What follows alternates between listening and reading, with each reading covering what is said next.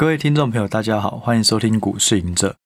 我们今天要来聊的主题呢，是现在是一个好的布局时机吗？哦，大盘呢，从前一波最低一万二弹到了一万七千多，那在最近这一两个礼拜稍稍微弱一点，那也跌到了呃，就我现在录音的时间，最低有跌到了一万两一万六千两百多点。好，那。不管是台股啊，或是纳斯达克啊，美股基本上都有一点点在嗯高档回落。那现在是一个好的布局时机吗？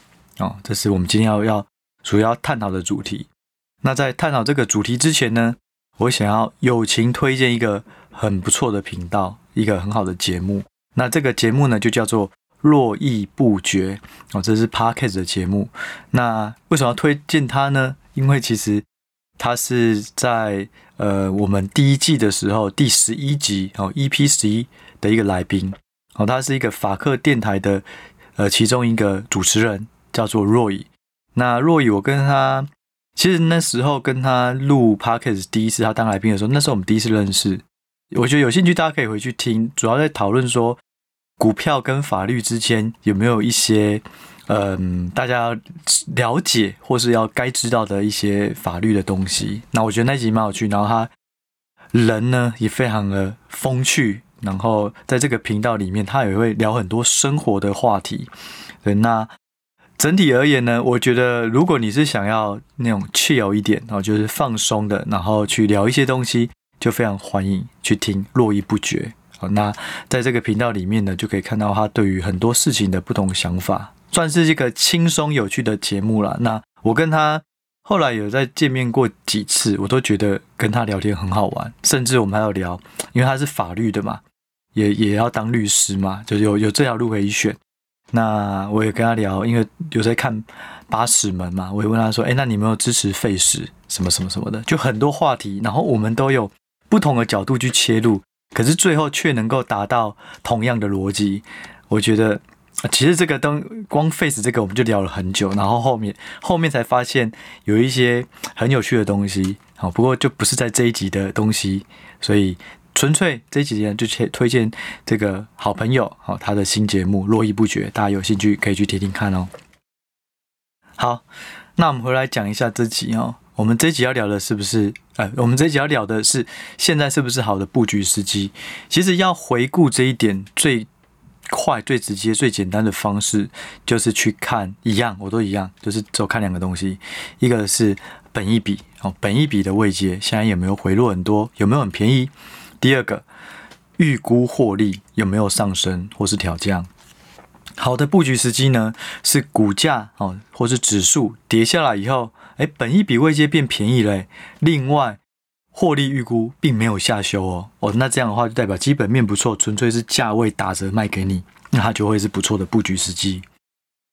我们这一集呢，也分别从指数哦，不指数指数的本益比未接、指数的获利，然后来看到各产业比较热门的题材哦，例如 AI、散热或是 IP、IC 设计这些个股哦，他们的。本一笔未接以及预估获利的状况，是不是在这一波呢？本一笔未接都变便宜了，并且获利持续上修。如果是这样的话，对于布局时机的把握度也会更更高。好，那我们就开始吧。我们先从指数，指数里面呢，我分享给大家，加权指数呢，现在本一笔未接虽然有回落哦，其实它现在还在本一笔未接一倍以上，正一倍。我过去常说哦，就是说如果一档个股是在零点五到负零点五倍的本益比位阶都代表合理，一点五倍代表贵，太贵了，负一点五倍代表非常便宜。那现在的加权指数是一倍，就是比合理再贵一点点的哦。它虽然股价有修正，指数有修正，不过它就是从差不多一点二倍掉到一倍，正一倍。但是以这个角度来讲，还是没有很便宜啦。因为如果你正一倍来讲的话，它还是比。过去的本益比平均还要再高。过去五年呢，台股的本益比平均差不多是嗯十四倍，接近十五倍。那现在呢是十六倍多哦，所以就是相对是比较贵的。好，那 S M P 五百呢，其实它目前就相对便宜。目前 S M P 五百的本益比未接差不多是零点二倍，也就是介于正零点五到负零点五之间，就是合理区间，并且没有偏贵，也没有偏便宜，就在中间，是合理的，是 OK 的。好，那如果看纳斯达克，发现我我我先承认，我一开始在收集这个数据的时候，我想说台股都在一倍了，那纳斯达克肯定更贵。你看 NVIDIA，看微软哦，很多股票都很强哦，结果嘞，发现纳斯达克本一比位阶零倍，什么意思？就是跟现在的本一比位阶，本现在的本一比跟过去五年平均一模一样，也就是说，它并没有比过去五年贵，也没有便宜。那台股呢？刚刚讲嘛，台股平均的本益比是十四点八，那现在是十六出头倍，代表它变贵。那纳斯达克呢？它现在是跟过去五年都在平均数。对，所以以这个角度来讲，我是有点意外，想说啊，居然纳斯达克是跟平均一样而已，哦，代表没有特别贵。所以如果以这个出发点来讲，我就会先从美股里面去找哪一些是比较便宜的。好，所以。先从这个角度，贵或便宜，看台股，看美股。其实你还可以再去看欧股啊什么的。但是我们节目时间有限，我就把我觉得最重要的指数先拿拿来看哦。简单来讲，从这里来看，S M P 五百挣零点二倍，还好，没有很贵。纳斯达克跟过去五年平均一模一样，零倍。好，现在是本一比位阶零倍。那台股是接近一倍的本一比位接，稍微贵一点点。好，所以这个角度来讲，可能美股相对来讲是稍微。有吸引力的，就以价位而言，好。那第二个角度，我们再来看，那到底台股 S&P 五百跟纳斯达克对于明年跟今年的获利预估有没有上修或下修？好，我们先来讲台股哦。其实刚刚讲了嘛，台股的本益比位阶算有下来，可是还是一倍，所以还是偏贵。那获利预估 EPS 怎么看呢？很遗憾的，二零二三年的 EPS 持续下修。在我们上一次上个月吧分享的时候，是预估市场预估台指今年会衰退三十一点一趴哦，整个 EPS 今年会衰退三十一点一趴。时至今日，这个预估值现在是衰退三十二点八趴，持续创今年的预估的低点哦。对于今年一样保守，呃，没有是更保守。好，那话说回来，那明年怎么看？这样会会不会明年的成长就变高了呢？因为通常我之前有提过嘛，一个是基期的关系。我们大家看到二零二四年，不管台股、美股有 EPS 不断的上修，其实更多的来自于今年不断下修。所以你从明年的成长率要就是明年的数值去除上今年的数值之后，明年自然成长就上去了。所以这次呢，现在这个时间点，台股有没有这个原因？哦，二零二三年下修更多，所以二零二四年又慢慢上修。再次很遗憾的说，没有。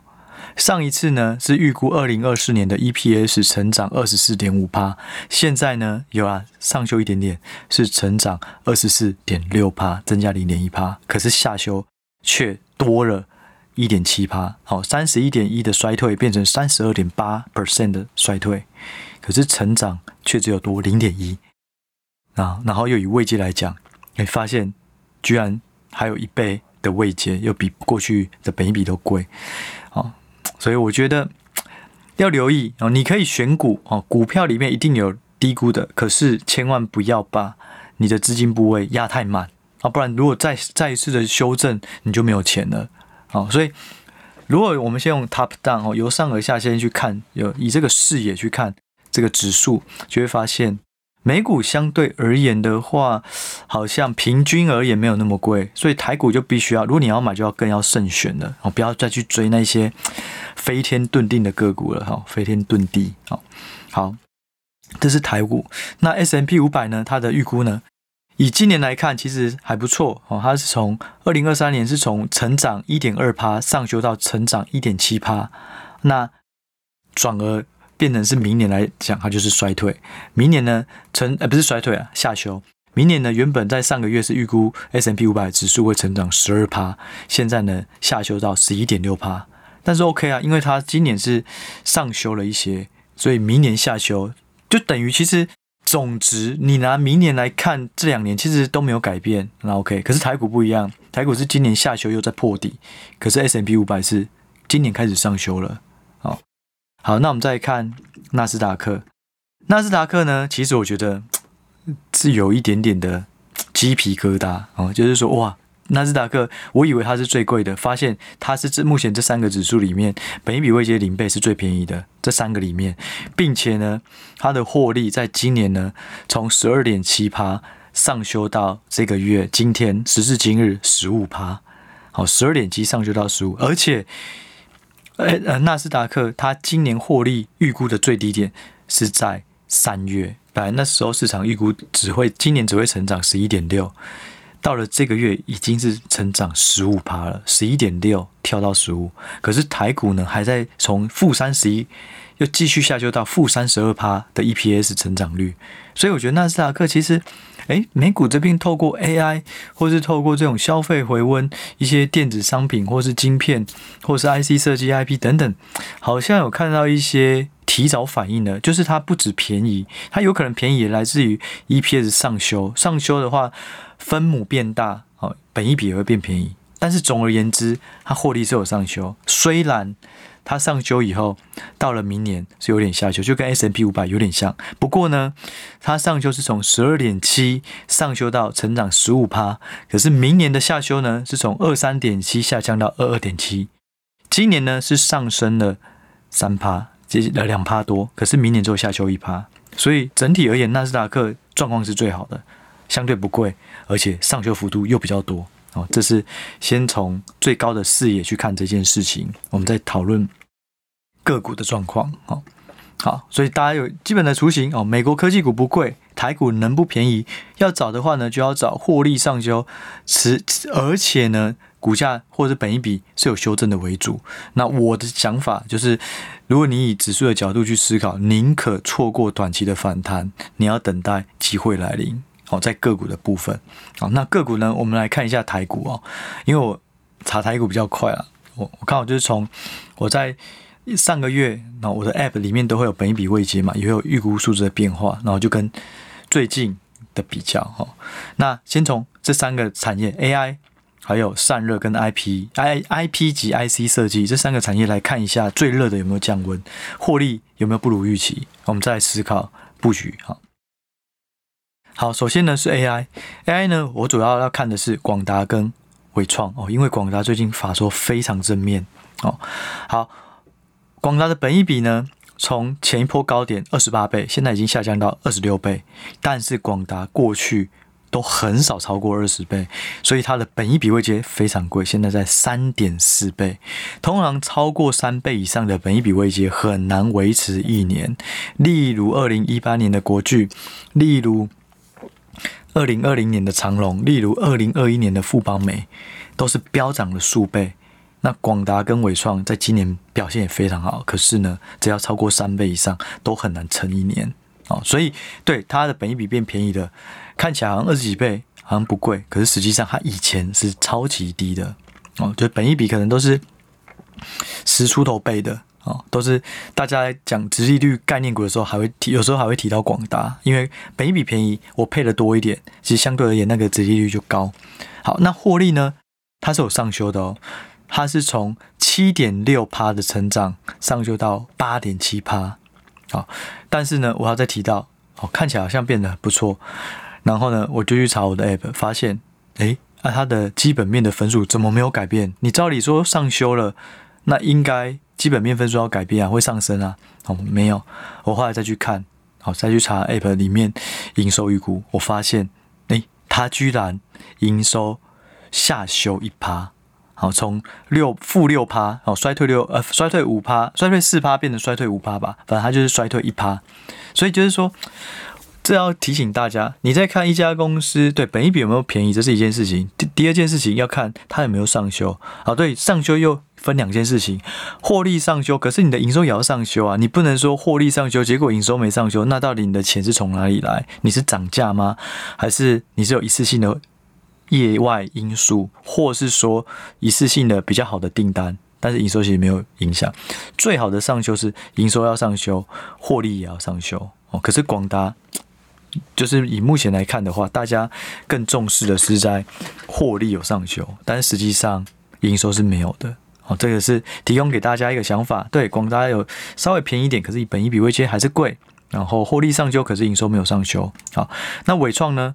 伟创呢？它的嗯，本益比位阶更贵，现在是从四倍以上已经降到三点八八倍，可是还是超过三倍，还是贵，但是有下降一些。那它的预预估 EPS 呢，也持续在上修哦，可是上修的已经越来越少了，从三点六六，现在这个月已经到了三点七三块，也就是未来一年会赚三点三点六六，变成是三点七三。可是它跟广达一样，营收也是持续下修，哦，从衰退两趴，现在看未来十二个月会衰退的是五趴。这个东西我觉得大家就要比必必须要厘清。哦，我们常常说，对，广达、伟创看的是二零二四年，看的是二零二五年。好，可是那这样为什么营收还会持续往下修呢？是不是短期的既有的产品需求还是不好？如果是这样的话，既有产品跟 AI 产品两个的拔河就很重要。如果对 AI 很好，可是既有的产品没有变好，甚至还下去，是不是会侵蚀掉大家对于 AI 预估的那个获利那个饼？好，就是说，AI 的占比能小，传统的是比较大的。AI 占比很小，爆发很大，没错。可是传统的很大，它有一点下修，它就可以侵蚀掉整体的获利了。我觉得这个是大家必须要预估的，是吧？必须要思考到的。好，二零二四年、二零二五年，对，会爆发性成长。可是老实说，越遥远的未来，把握度通常也越低。我的立场呢，我还是非常看好伟创、广达。等这些跟 AI 绑在一起的大公司，但就以价位而言呢，我会比较害怕，因为只要超过三倍，本一笔位阶超过三倍以上，就过去的经验来讲，真的都是拉长而言不容易赚钱啊，哦，都是比较危险的。好，所以这是我们先从 AI 这两个来讲，好，以 AI 来讲的话。广达、伟创对获利持续上修哦，可是营收好像没有上修。那对本一比有，因为股价有下来一点点，可是跟过去五年比还是很贵，还是三倍以上哦，一点五倍以上，一倍一点五倍以下才叫不贵。好，所以我觉得这大家可可以思考一下。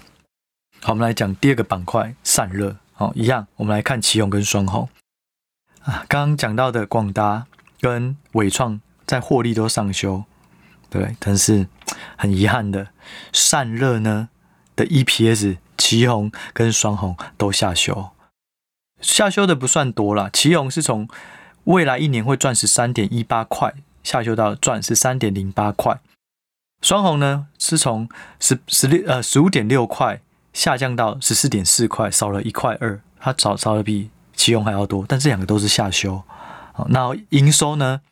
就奇鋐来讲，它也是下修一趴，那双红呢是有上修一点点，好，从衰退十趴变成衰退六趴，上修一点。可是前提是两个人的获利都是有下修的。那本一笔未接呢？嗯，奇鋐不便宜，奇鋐从三倍又上去到三点三三，为什么会上去？有一部分就是因为获利变低了。你获利如果下修，股票本一笔就会变贵。哦，所以它的位阶反而是上升，从三三倍到三点三三。那双红呢，是从一点一到一点二八。哦，因为双红本来就相对它过去的获利而言，它本来就没有涨这么多，相对而言，所以它的本益比位阶是一点一。那双红是三，那双红从三又变三点三。那奇红呢，就是从一点一到一点二八。所以从 AI 的角度来看，对获利成长，可是营收下退衰退。但是就以散热来讲，不能说衰退啦，我们要重新讲一次。A 呃，以 AI 来讲的话，获利上修，但是营收下修哦。但是就散热而言呢，获获利是反而是下修了。获利只要下修，基本上营收上修也没有太大意义了。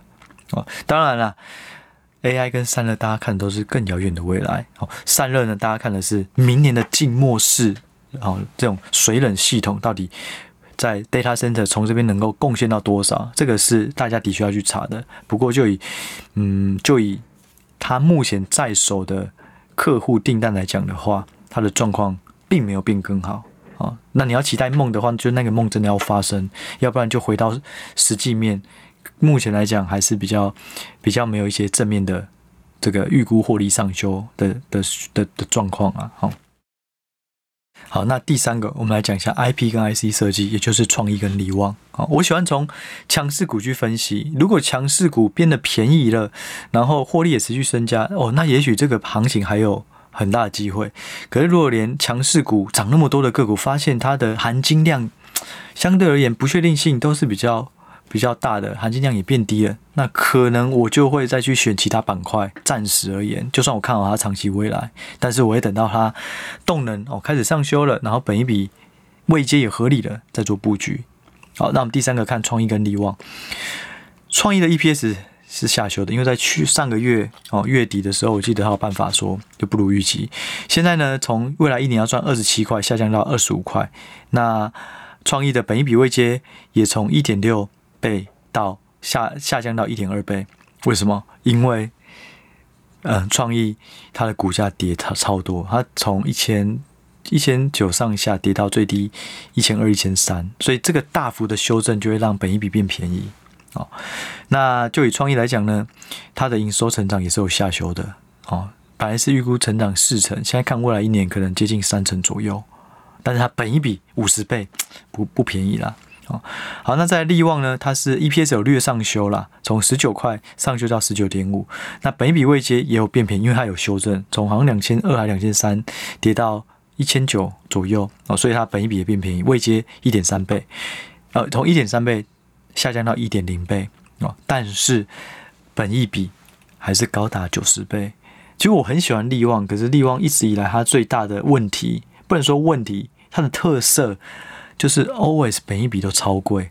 大家在十倍、十五倍的时候，它是五十倍；现在大家到了二十倍、三十倍，它还在九十倍、一百倍，就是好公司，可是它就是都很贵。所以我利旺如果是大跌，它绝对是我的。这个买进的首选，因为它的竞争力啊，它的营运模式啊都超好。可是现在就是半山腰，我还是看好它。那我会怎么做呢？我可能还是会持续等待，暂时还是先去有把握的个股，或是这种呃价位相对低的。因为其实分享一个东西，就是我的 App 里面都会有价值股嘛，价值股就是现在本一比位接零倍以下，也就是现在的本一比比过去五年还低的，然后就有一个清单。那在这一个月呢？我发现这个清单越来越少，也就是说，大部分的股票本益比位阶都已经超过零倍了，也就是说，越来越跟过去比越来越贵了啊，所以就变成现在能够选的个股相对比较少，你要同时便宜又享有成长性的就比较少，所以能够做的事情就是慎选或是等待啊。好，所以从指数来讲呢，结论就是美股的科技股不贵，台股的。是不便宜，而且台股持续下修。那就以本一比位阶来讲，以这个产业面，AI 是很贵，虽然获利有上修，散热也变贵，因为它是获利下修。那 IP 或是 IC 设计哦，看起来是获利变化有有上有下，但是本一笔位阶相对没有散热跟 AI 这么夸张哦，只是说单纯你就本益比来看的话。嗯，我嗯，创意五十倍，力旺九十倍，就会就是可能也会有点犹豫，除非你是要做动能短脆一一两天行情哦，不然也会有点犹豫哦。所以这是我的想法。好，那我觉得啦，就是指数位阶相对高的时候，你一定要先考量的是价位，而不是谁能够冲更多哦。风险意识要开始慢慢拉升，那安全边际也要顾着。虽然它是从一万七千多跌下来，但是呢。以位阶来讲还是不便宜，但是也是因为有跌。其实现在有点 M 型化，现在其实还是有一些像联电、力积电，目前还是持续破底，本益比位阶还在新低哦，近期的新低。那这种也许它就会有机会。好，所以我的角度是说，当指数位阶低的时候，你可以积极去攻击找成长型的；但是呢，当指数位阶高的时候，比较贵的时候，反而就去找防守型的。哦，你宁愿不要赚到，也不要多亏。等到下来了，你还有更多子弹。哦，所以就我而言的话，我提供了一些方向给大家思考。哦，例如刚讲到的联电、力积电，目前联电的本益比位阶是零点负零点九七倍。好，那它营收跟获利的预估基本上都下修，可是下修慢慢趋缓了。哦，慢慢趋缓了，它本益比只有十倍。